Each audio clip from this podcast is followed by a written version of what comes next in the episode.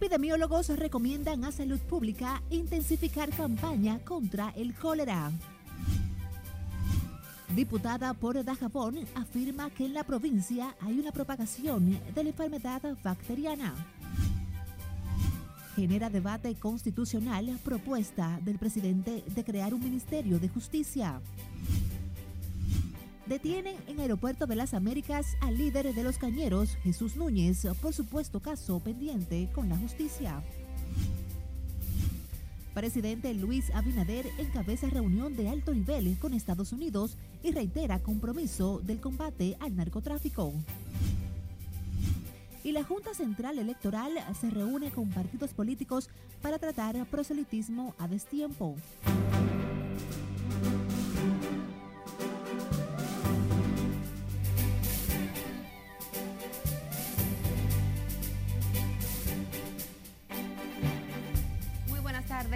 Jueves 27 de octubre. Gracias por acompañarnos. Iniciamos la primera emisión informativa de Noticias RNN. Graciela Acevedo les acompaña. Iniciamos esta emisión con médicos quienes recomiendan a las autoridades de salud profundizar las investigaciones en torno al brote diarreico en la provincia fronteriza de Dajabón e intensificar las campañas preventivas de esta enfermedad. Nuestra compañera Siledis Aquino está en directo y nos tiene los detalles. Adelante, Siledis, cuéntanos. Buenas tardes, así es. El temor a un brote de cólera en el país sigue latente. Prestar atención ante estas enfermedades. En ese sentido, los médicos piden a las autoridades sanitarias indagar a profundidad sobre el brote diarreico en Dajabón, provincia fronteriza con Haití. Eh, con los casos de Dajabón, que según informes no está certificado que sea, no está confirmado que sea el cólera, pero es una diarrea con deshidratación, hay que buscar la causa, hay que buscar la causa. Dajabón es una zona fronteriza, sabemos que en Haití hay mucho cólera ya. Hay que educar a la población, hay que activar la vigilancia epidemiológica, hay que hacer un cordón epidemiológico en la frontera para que no tengamos que lamentar con este trasiego de haitianos que hay desde Haití para la República Dominicana y con una frontera porosa que permite de todo. Asimismo, enfatizaron en mantener la higiene como principal medida preventiva para el cólera y cualquier otro tipo de diarrea. Le exhortamos a la población mantener la inocuidad de los alimentos, eh, mantener la calidad, tener cuidado donde lo compramos, en la manera de lavar los alimentos, eh, para consumir, lavarnos bien, lavarnos bien las manos. Mientras la epidemióloga y obesóloga María Matos advirtió los riesgos frente a la enfermedad que tienen las personas con sobrepeso. La manera en que se preparan los alimentos, en cómo lo van a, a lavar, a mantener este protocolo, porque las personas obesas con cólera tienden a descompensarse más rápido que una persona que no tenga esa adiposidad eh, grandemente. El cólera es una afección causada por el consumo de alimentos y bebidas contaminadas.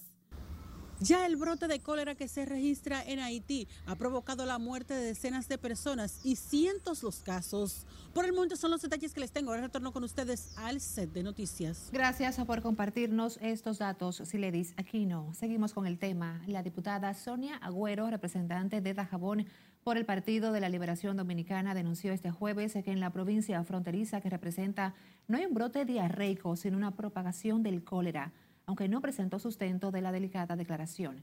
La congresista sostuvo que en su demarcación no existe un cordón sanitario para prevenir la enfermedad y que tampoco se ejecutan jornadas educativas para evitar los contagios, por lo que reiteró su llamado a que se establezcan medidas de salud en su provincia que llamar al presidente de la República que tome carta en el asunto y que lleve los epidemiólogos a la provincia de Dajabón, porque eso se va a expandir más. Porque a Dajabón no solamente entra Dajabón, sino de todas las provincias a hacer mercado, a hacer comercio. O sea que eso se va a extender en el país. Están tapando el sol con un dedo. En Dajabón hay cólera y mucho.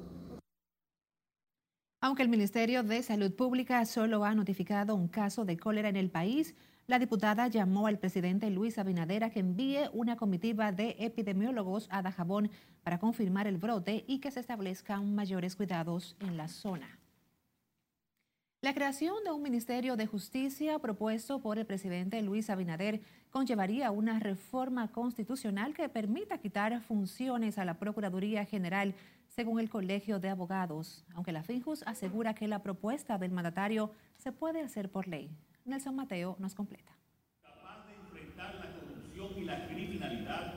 La creación de un Ministerio de Justicia que asuma las funciones administrativas del Ministerio Público es una propuesta del presidente de la República que en el Congreso generó todo un abanico de opiniones a favor y en contra. El tema carcelario en República Dominicana puede dar un giro eh, más sustancial porque es que tú no puedes atender tantos sartenes a un tiempo. Pues atiende uno y se te quema el otro. Es intemporáneo hablar de un Ministerio de Justicia cuando a todas luces eh, él se estaba de hablar de un Ministerio Público Independiente. De la FINJUS, Servio Tulio Castaños ya fue convocado para comenzar los debates sobre la creación del nuevo ministerio. Existe, digamos que, el interés de desligar a el Ministerio Público de una serie de funciones que no le son propias. En la Comisión de Justicia del Senado, Félix Bautista asegura que ya hay sometido en esta legislatura un proyecto similar al anunciado por el presidente de la República.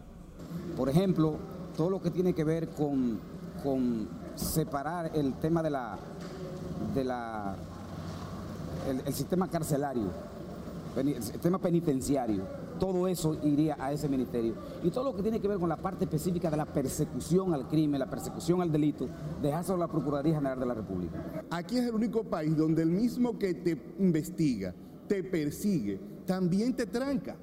Es decir, no es posible y sabemos del esfuerzo y lo que ha encontrado el Ministerio, el Ministerio Público, pero independientemente de eso, si queremos un mejor sistema de justicia, de administración de justicia, tenemos que necesitar quitar algunas funciones.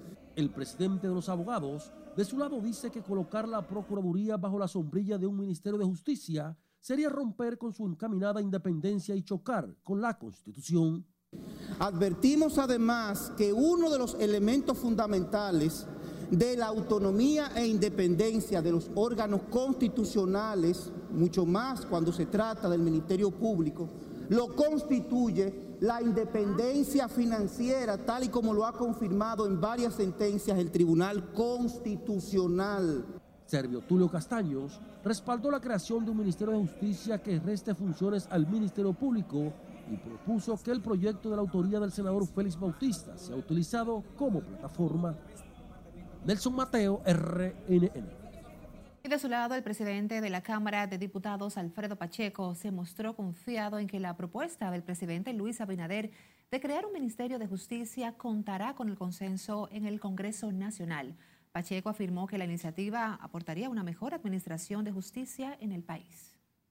Eh, cuenta con la simpatía de amplios sectores de la vida nacional que sabemos que hay que descentralizar eh, los trabajos administrativos que hoy le corresponden al Ministerio Público, como son administración de cárceles y otros aspectos que son importantes, y que, eh, como el presidente dijo que eso era para el año que viene, hay que terminar de consensuar con muchos sectores que eh, tienen su visión sobre este aspecto y sobre este particular. Y ello ayudaría a que el propio Ministerio Público y la labor de las fiscalías eh, sea mucho más eficiente porque se le quitaría toda esa parte administrativa que se le otorgaría al Ministerio de Justicia. El presidente Luis Abinader instruyó al consultor jurídico a iniciar de inmediato un proceso de intercambio y consulta con las entidades académicas, gremios profesionales y empresariales para presentar el proyecto al Congreso Nacional el próximo 27 de febrero.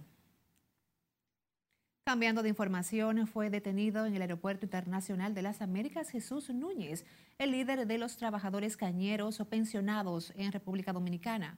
Según trascendió, el dirigente social fue detenido por la Dirección de Inteligencia por alegadamente tener un caso pendiente con la justicia. Hasta el momento, la Procuraduría General de la República no ha informado sobre los detalles del proceso judicial que se tiene abierto en contra del líder cañero que les impiden salir del país.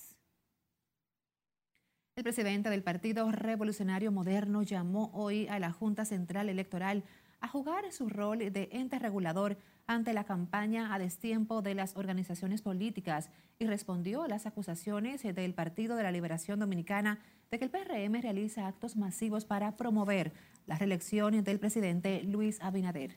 Conectamos ahora con Scarlett Guichardo, quien nos tiene los pormenores en directo. Adelante, Scarlett, cuéntanos. Gracias, buenas tardes. José Ignacio Paliza salió en defensa de su partido y negó que el PRM no esté acatando lo que establecen las leyes electorales y las resoluciones de la Junta frente a las actividades proselitistas.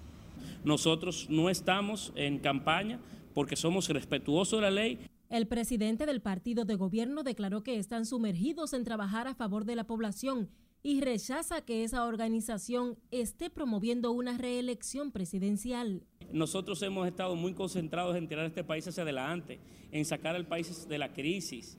El propio presidente Abinader ha pedido que no le hablen a él de reelección, eh, que no es el momento para tratar esos temas, sino que hay temas que son más prioritarios. Lo ha puesto hasta por escrito. Ha sido el presidente Abinader muy respetuoso de, de los plazos y de su comportamiento. Paliza insistió en que la Junta Central Electoral debe fortalecer sus acciones como ente regulador. Nosotros no estamos eh, contestes con la idea de que se apresuren los procesos electorales. La Junta debe eh, influir como ente regulador para que todo el mundo se someta a, a esto, pero no comparemos un acto que se hizo en una provincia de un movimiento eh, vinculado al partido, hay que admitirlo, con partidos que han electo sus candidatos presidenciales. Por otro lado, el también ministro administrativo de la presidencia dijo que una eventual modificación de la Constitución para crear el Ministerio de Justicia no representaría trabas. Lo que busca esta propuesta es ayudar al Ministerio Público a que tenga eh, más tiempo, recursos y pueda concentrarse mm, debidamente y esencialmente a perseguir justicia. Paliza sostuvo que el Ministerio de Justicia permitirá eficientizar las labores del Ministerio Público y fortalecer las acciones del órgano persecutor contra la corrupción y el crimen organizado. Esta es la información que tengo de momento. Paso contigo al centro de noticias. Gracias, Scarlett, por estos detalles. Un punto seguido. Les invitamos a que visiten Noticias RNN en todas nuestras redes sociales y que nos envíe sus denuncias a través de nuestro portal 849-268-5705. Es nuestra línea de WhatsApp. También puede escucharnos a través de las plataformas de audios.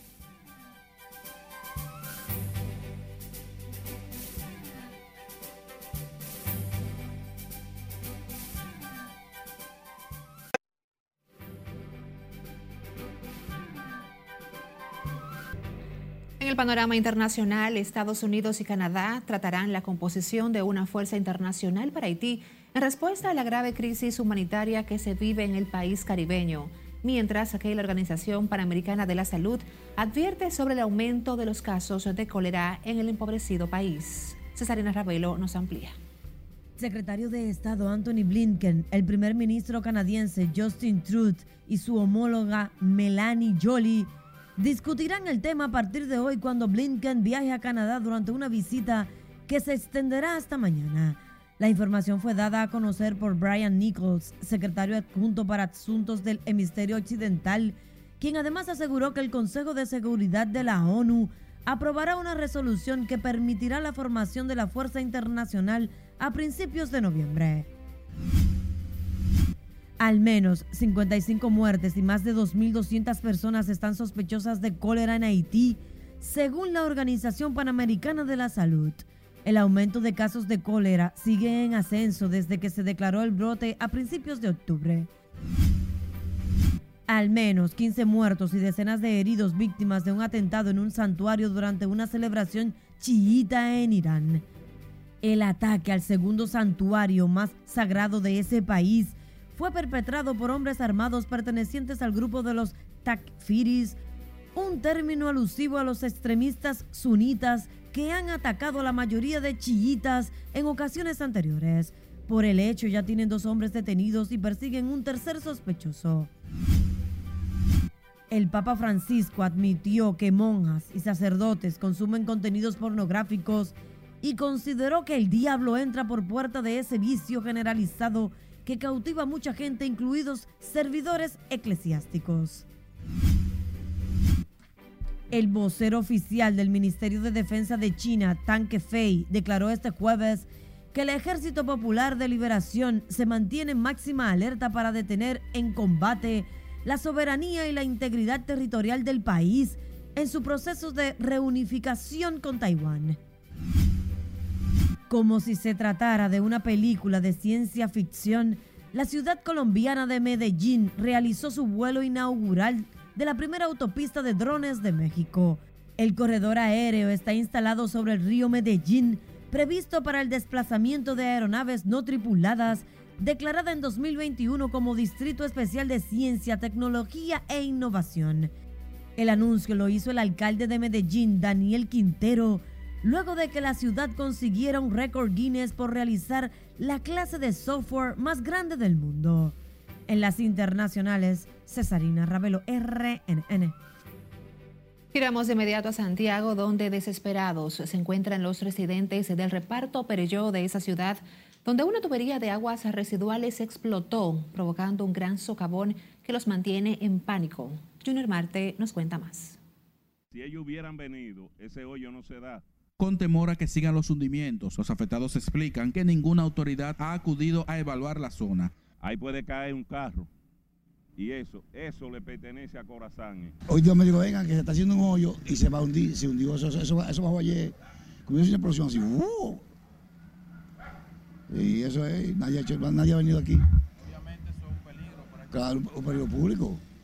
Cualquier persona puede, ahí se cae, cae un carro ahí. Mientras que el drenaje se encuentra tapado desde hace meses. Sin embargo, el ayuntamiento no ha acudido al lugar. Pero también le decimos a B. Martínez al ayuntamiento que allí, eso está tapado de ahí a ahí, este, el hidrante. Y si ellos no vienen y destapan eso, entonces si ocurre algo, ¿quién es responsable? Porque yo creo que también uno puede mandar a la ciudad aquí. Alguien tiene que hacer algo por eso. Puede pasar una familia por ahí con niños chiquitos y pueden tener un accidente feo. Está peligroso eso. Está peligroso. Yo lo veo peligroso. Los residentes esperan que las autoridades acudan lo antes posible a solucionar el problema. En Santiago, Junior Marte, RNN. Y del norte giramos ahora al sur, a San Juan. Allí la docencia fue paralizada en la comunidad Cativo, donde profesores alegan no poder acudir al plantel educativo por el mal estado de la carretera. Julio César Mateo con la historia. Según los docentes, ya varios han sido víctimas de robo de motocicletas, las que dejan a mitad de camino por el mal estado de la vía. Tenemos que dejar los vehículos lejos. Ya un maestro perdió un motor. Lo dejó, lo dejó parado a dos kilómetros de la escuela. Y cuando fue a buscar tuvo que irse a pie. No es posible eso. Ven en ayuda de esta comunidad, que la tienen abandonada hace muchos años. El mal estado de la carretera afecta también a agricultores y criadores de animales de la zona. La mayor parte de la producción agrícola entra en la entrada y la salida. Si aquí en el año se, se producen 2.000 o 3.000 quintales de productos, por aquí es que entran y salen. La, la crianza también, el sector agropecuario, donde está la mayor parte de crianza que entra y sale por aquí. Aunque reconocen la importancia de la educación de sus hijos, padres y tutores apoyan la decisión de los docentes de paralizar las clases exigiendo la reconstrucción de su carretera. Para exigir el arreglo de la calle, que hemos ido a diferentes lugares que tienen que ver con la calle y nos han dado palabra buena de aliento y de ánimo. Docentes y comunitarios han visitado las principales instituciones públicas de San Juan en procura de solución, pero hasta la fecha solo han recibido promesas. Hemos ido a diferentes lugares, a la gobernación, a donde Ana María, al ayuntamiento. Siempre nos dicen que nos van a llamar y que van a venir, pero siempre son los mismos cuentos. Nos quedamos esperándolo y aquí seguimos nosotros con el mismo problema. La comunidad Cativo pertenece al Distrito Municipal de Las Zanjas y cuenta con más de 75 familias. En San Juan de la Maguana, Julio César Mateo, RNN. Volvemos a pausar. Les invitamos a que siga con Noticias RNN.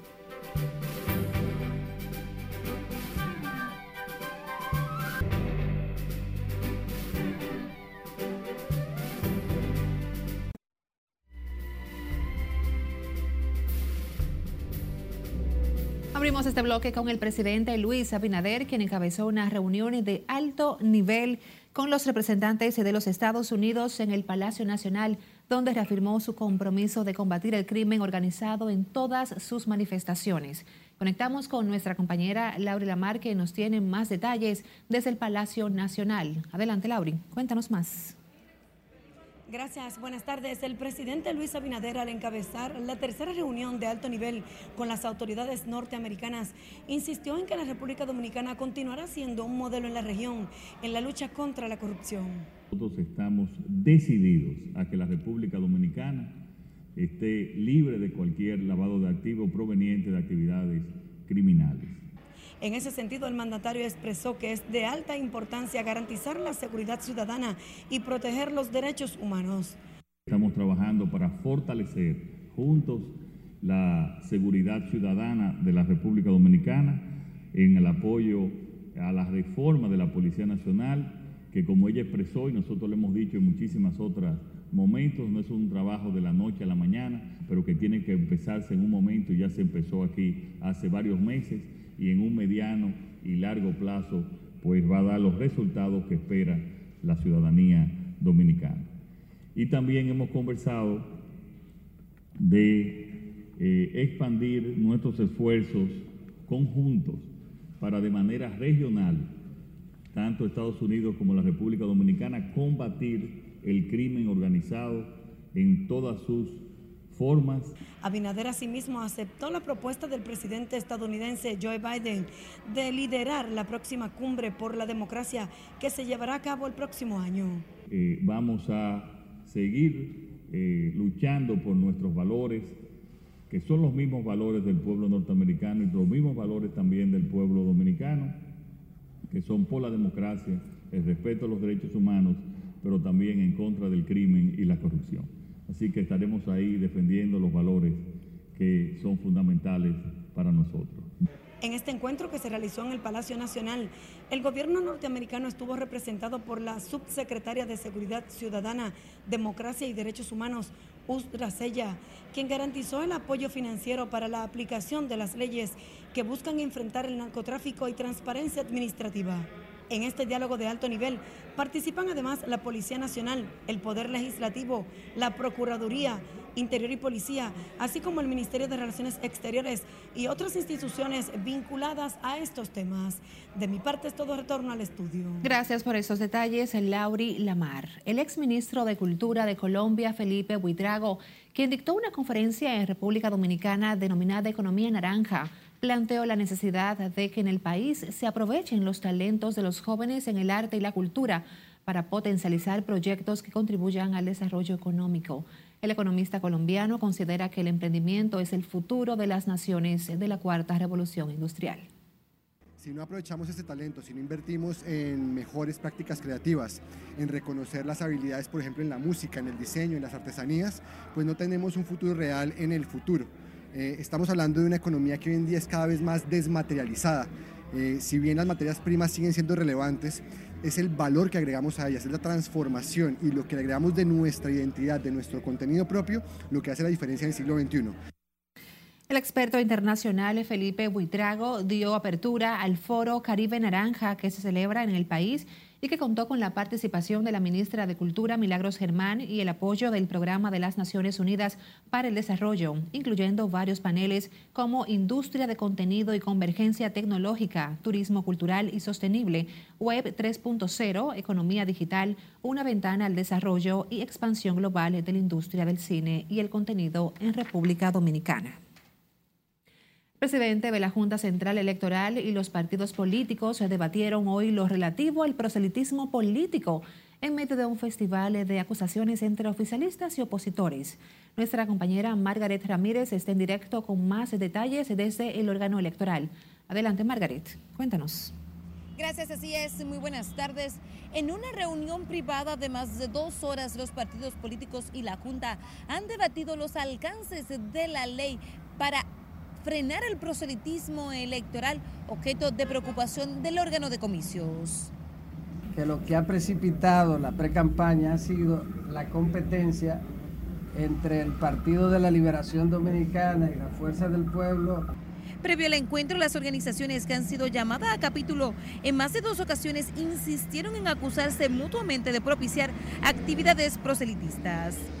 Edio Olivares, vicepresidente del PRM, aseguró que la Fuerza del Pueblo y el PLD iniciaron la precampaña en el 2020 en una competencia por ser la principal fuerza de oposición. Es una campaña fuerte, extemporánea y sin lugar a dudas es importante que todos nos sometamos al imperio de la ley. El PRM está decidido hacerlo y lo ha hecho. Sin embargo, desde el PLD y la Fuerza del Pueblo defendieron sus actividades alegando que son parte de sus procesos de reestructuración interna. Las actividades que nosotros estamos haciendo se enmarcan dentro del el plano de esa campaña de afiliación que manda la ley y le estamos haciendo en lugares cerrados. No hemos iniciado proceso de aspiraciones presidenciales, ni de cargos congresuales ni municipales a lo interno. No hemos designado jefe de campaña. El PLD hizo una consulta dentro de los parámetros. Y si no hubiésemos hecho esa consulta ciudadana dentro de los parámetros, la Junta Central Electoral no hubiese sido nuestra principal colaboradora. Otros partidos esperan que la Junta haga cumplir la ley para garantizar la igualdad entre las partes. Las leyes se cumplen o no se cumplen. No se violan un chin, sino más bien se cumplen. Y si evaluamos el espíritu con el que nos hemos comportado, todos los partidos, de una u otra forma, estamos en proselitismo. En los dos últimos años, la Junta ha mostrado su preocupación por el aumento de la promoción política fuera de tiempo. Se tiene previsto que los partidos políticos firmen una carta compromiso en el que se comprometan a cumplir los plazos del proceso y el cronograma electoral que tiene pautado el inicio de la pre-campaña para julio del 2023. Es todo lo que tengo por el momento. A retorno contigo al estudio. Gracias por los pormenores, Margaret Ramírez, desde la sede de la Junta Central Electoral. Cambiando de información, el Ministerio Administrativo de la Presidencia entregó a la Junta Agroempresarial Dominicana 207 mil dólares para la adquisición de equipos que permitan reforzar los trabajos del laboratorio de esa institución en apoyo a la producción agropecuaria nacional. El ministro José Ignacio Paliza y el director de la YAD, Osmar Benítez, explicaron que los equipos permitirán ampliar los servicios al sector ganadero de la leche y la industria láctea del país. Junta Agroempresarial Dominicana siempre ha estado a la disposición de darle una mano amiga en apoyo a sus esfuerzos y a sus emprendimientos. Y por eso sabemos que este apoyo que hace hoy el gobierno dominicano colaborará de manera sustancial a, a todo el sector y podrá apuntalar aún más los esfuerzos que se hacen de aquí. Podremos analizar todo lo que es leche cruda, leche procesada, producto elaborado de la leche, como son los quesos, mantequilla, helados, bebidas saborizadas y también un equipo que es un equipo que da servicio adicional a la industria láctea. En el laboratorio de la Junta Agroempresarial Dominicana se realizarán análisis de los suelos, plantas, agua, alimentos y medicamentos, entre otros. Tiene como finalidad fomentar y promover el desarrollo de la producción agropecuaria nacional a través de prácticas de producción de alta tecnología.